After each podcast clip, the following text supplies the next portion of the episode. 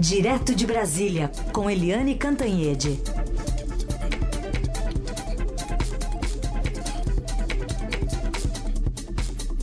Eliane, bom dia.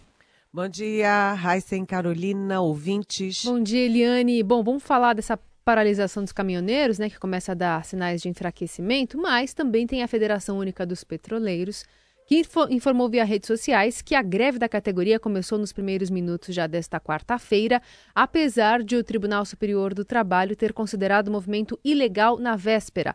Ato que ocorre em apoio à greve dos caminhoneiros e pede a destituição do presidente da Petrobras, Pedro Parente.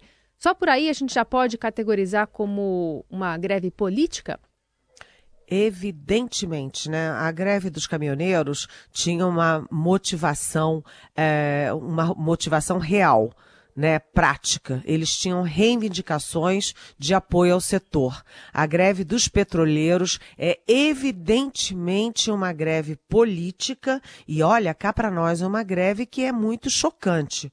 A, a AGU, a Advocacia Geral da União, aliás, a ministra Grace Mendonça tem sido muito ativa em todo esse processo, participa das reuniões no Palácio do Planalto, é ouvida o tempo inteiro no Supremo, no governo, ela está indo muito bem, mas ela se antecipou, foi ao Tribunal eh, Superior do Trabalho, TST, e o TST ah, declarou a greve dos petroleiros antecipadamente como uma greve ilegal, cobrando uma multa de 500 mil reais por dia. E a greve dos petroleiros é absolutamente, é, sabe, é, é, é fora de qualquer propósito, uma greve essencialmente política. E eu me pergunto como que os petroleiros, que são uma categoria tão forte, não abriram a boca, não fizeram um mínimo de paralisação, de manifestação, quando os políticos quase destruíram a Petrobras num rachuncho entre os partidos que estavam então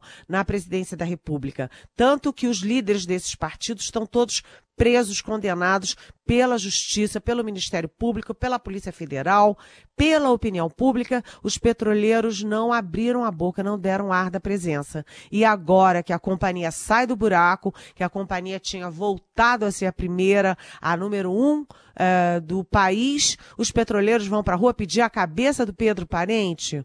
Não dá para entender esse tipo de coisa, principalmente no ano eleitoral. É sim uma manifestação política. O, o movimento dos caminhoneiros era um movimento difuso, sem bandeiras. Né? Ali você não sabia se era PT, PSDB, MDB, é, PP, PTB. Era um movimento difuso com, é, com pintadas, assim, pitadas de reivindicações políticas, é, até antagônicas. Agora, os os petroleiros não. Os petroleiros são ligados à CUT, são ligados ao PT, usam as camisas vermelhas e eles estão fazendo um movimento que não ajuda o país, não ajuda o partido que eles defendem e não ajudam muito menos a companhia que eles representam e que não é deles é nossa, é do povo brasileiro. Essa greve realmente, num momento de dramaticidade como esse, é muito mal-vinda, gente.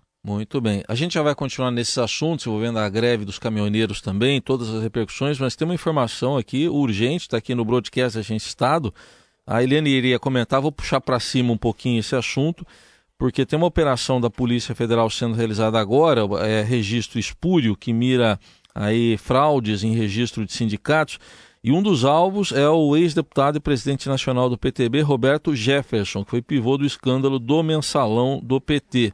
Ele é alvo de mandar de busca e apreensão dessa operação, agora de manhã, que mira uma suposta organização criminosa atuando na concessão fraudulenta de registros sindicais junto ao Ministério do Trabalho. Além de Jefferson, são alvos de busca os gabinetes dos deputados Jovair Arantes, também do PTB, foi relator lá do processo de impeachment de Dilma Rousseff, Paulinho da Força, do Solidariedade, e Wilson Filho, também do PTB. E a sede da Força Sindical é alvo dessa ação da Polícia Federal. Eliane, bastante gente aí, né? Exatamente, é uma operação grande, tem 60 mandados de busca e apreensão e é não apenas na sede da Força Sindical, que é uma das maiores centrais sindicais do país, mas também em gabinetes do, da Câmara dos Deputados, é, em sede de partidos políticos, principalmente do PTB. Por quê? Porque o, essa operação é sobre fraudes na concessão de registros no Ministério do do Trabalho. E quem manda no Ministério do Trabalho, o Ministério do Trabalho é um feudo, né? Sai governo, entra governo, e é, o Ministério do Trabalho continua sendo um feudo do PTB. Agora, Roberto Jefferson, é, presidente nacional do PTB, o homem que manda no PTB, que, cuja filha agora vai ser candidata a deputada é, de novo no Rio de Janeiro, que foi cotada para ser ministra do Trabalho é, realmente é, é, é, de doer, né? Porque é aquilo que a Polícia Federal fala, que o Ministério Público fala, que a Justiça fala, que é o seguinte: as pessoas são pegas no mensalão, continuam delinquindo, aí são presas no, no petrolão.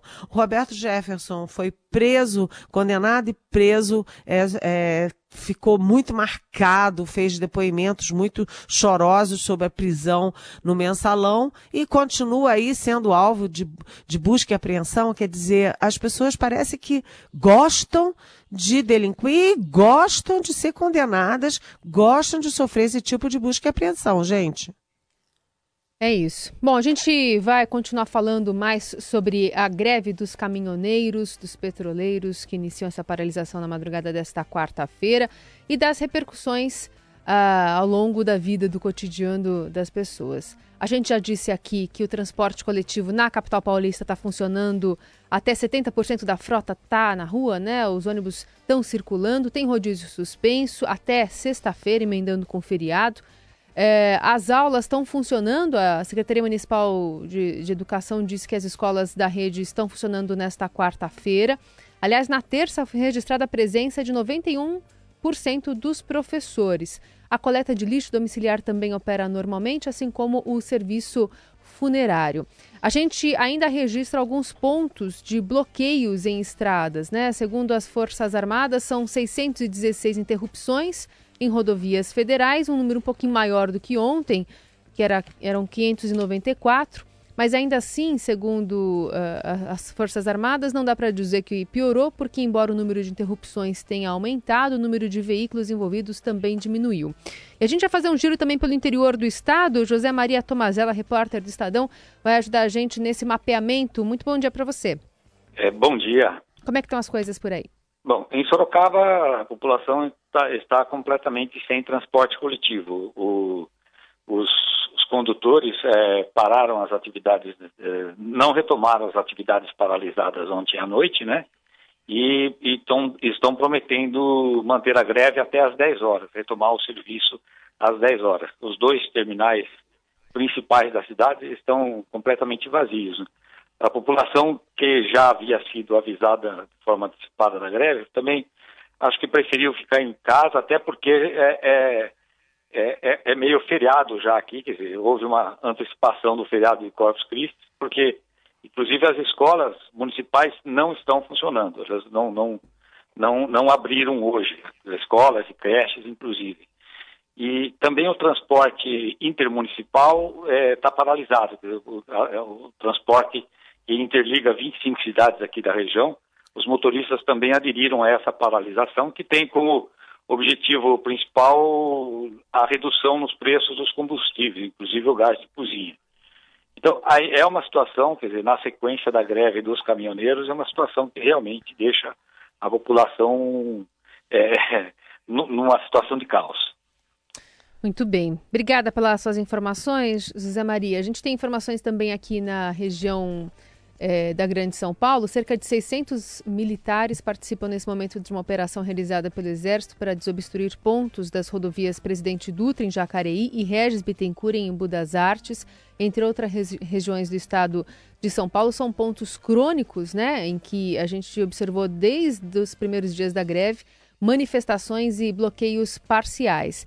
Quero saber da, Eliane Cantanhede quais sequelas ficam, apesar do país voltar à, normalidade aos poucos, Eliane. É, a primeira é que a normalidade está voltando muito aos pouquinhos, né? Parece a recuperação econômica do Brasil, né, Carolina? Está voltando, mas está voltando devagar. Você ainda tem muitos pontos é, de concentração. Aliás, o governo mudou a terminologia. Agora não é mais ponto de bloqueio, é ponto de concentração. Ah, você sabe que minorias fazem é, é, gato sapato das maiorias, né? A minoria que quer continuar aí o movimento evita, impede que as, os outros voltem à normalidade. E a gente vai ter aí até normalizar a entrega de alimentos, até é, normalizar a, a, o abastecimento de combustíveis, tudo isso vai demorar pelo menos uns 10 dias na avaliação do próprio governo. Aqui no meu bairro, por exemplo, as filas para abastecer é, combustível, elas estão imensas, imensas, são quatro postos, elas estão imensas, quilométricas. Ontem eu voltei para casa por volta das 10 horas, 10 e pouco da noite, e a essa hora filas quilométricas. E tudo isso tem um custo enorme o setor é, é, de produção do Brasil perdeu muito muito dinheiro,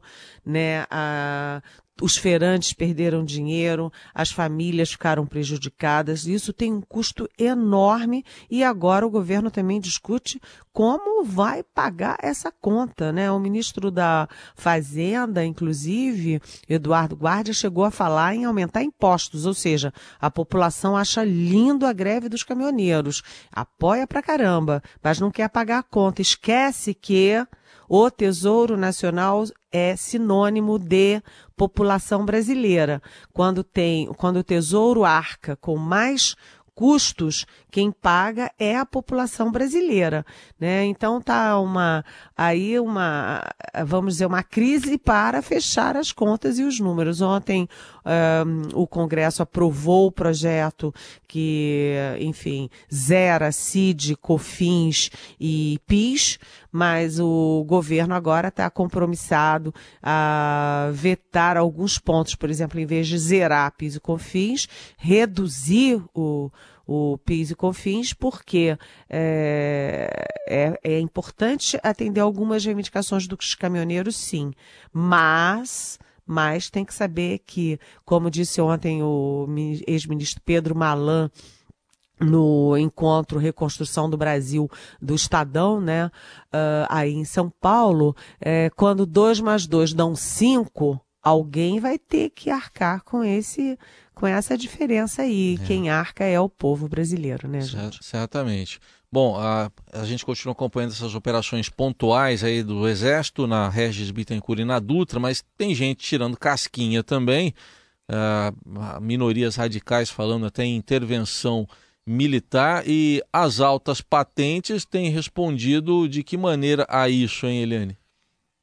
Olha, é muito interessante, porque é, de repente o um movimento que não tinha bandeira nenhuma começou com é, Lula livre de um lado, intervenção já de outro, fora Temer. Quer dizer, isso não tem nada a ver com, com reivindicação de caminhoneiros e é uma contradição, né, entre elas, entre essas essas bandeiras.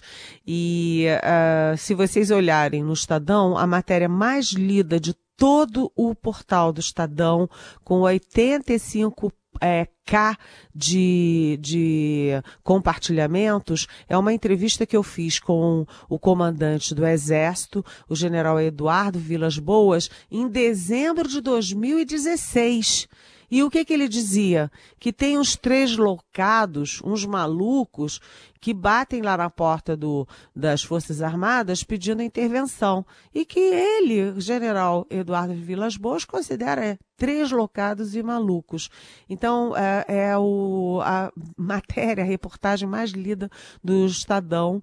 E Uh, ontem você teve duas manifestações muito importantes porque o chefe do Estado-Maior Conjunto das Forças Armadas, o almirante Ademir Sobrinho, ele falou claramente que não há no horizonte intervenção militar nenhuma e que as Forças Armadas só têm uma palavra em mente, né, que é democracia, que as Forças Armadas operam com a Constituição brasileira e estão voltados para a democracia. E também o chefe do Gabinete é, é, de Segurança Institucional, GSI, o general Sérgio Tchegoin, que é de uma família muito tradicional no Exército, é um sobrenome forte e é um homem culto, um homem muito respeitado, uma liderança militar. O Etchegoyen declarou que uh, parem com isso, negócio de intervenção militar, isso é coisa de século passado. Nós estamos em um novo século, esse século é um século de profissionalização das Forças Armadas,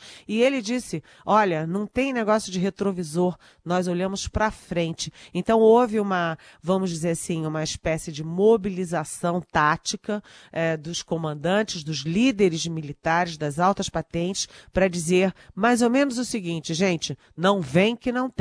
Não é hora nem de falar em intervenção militar. É.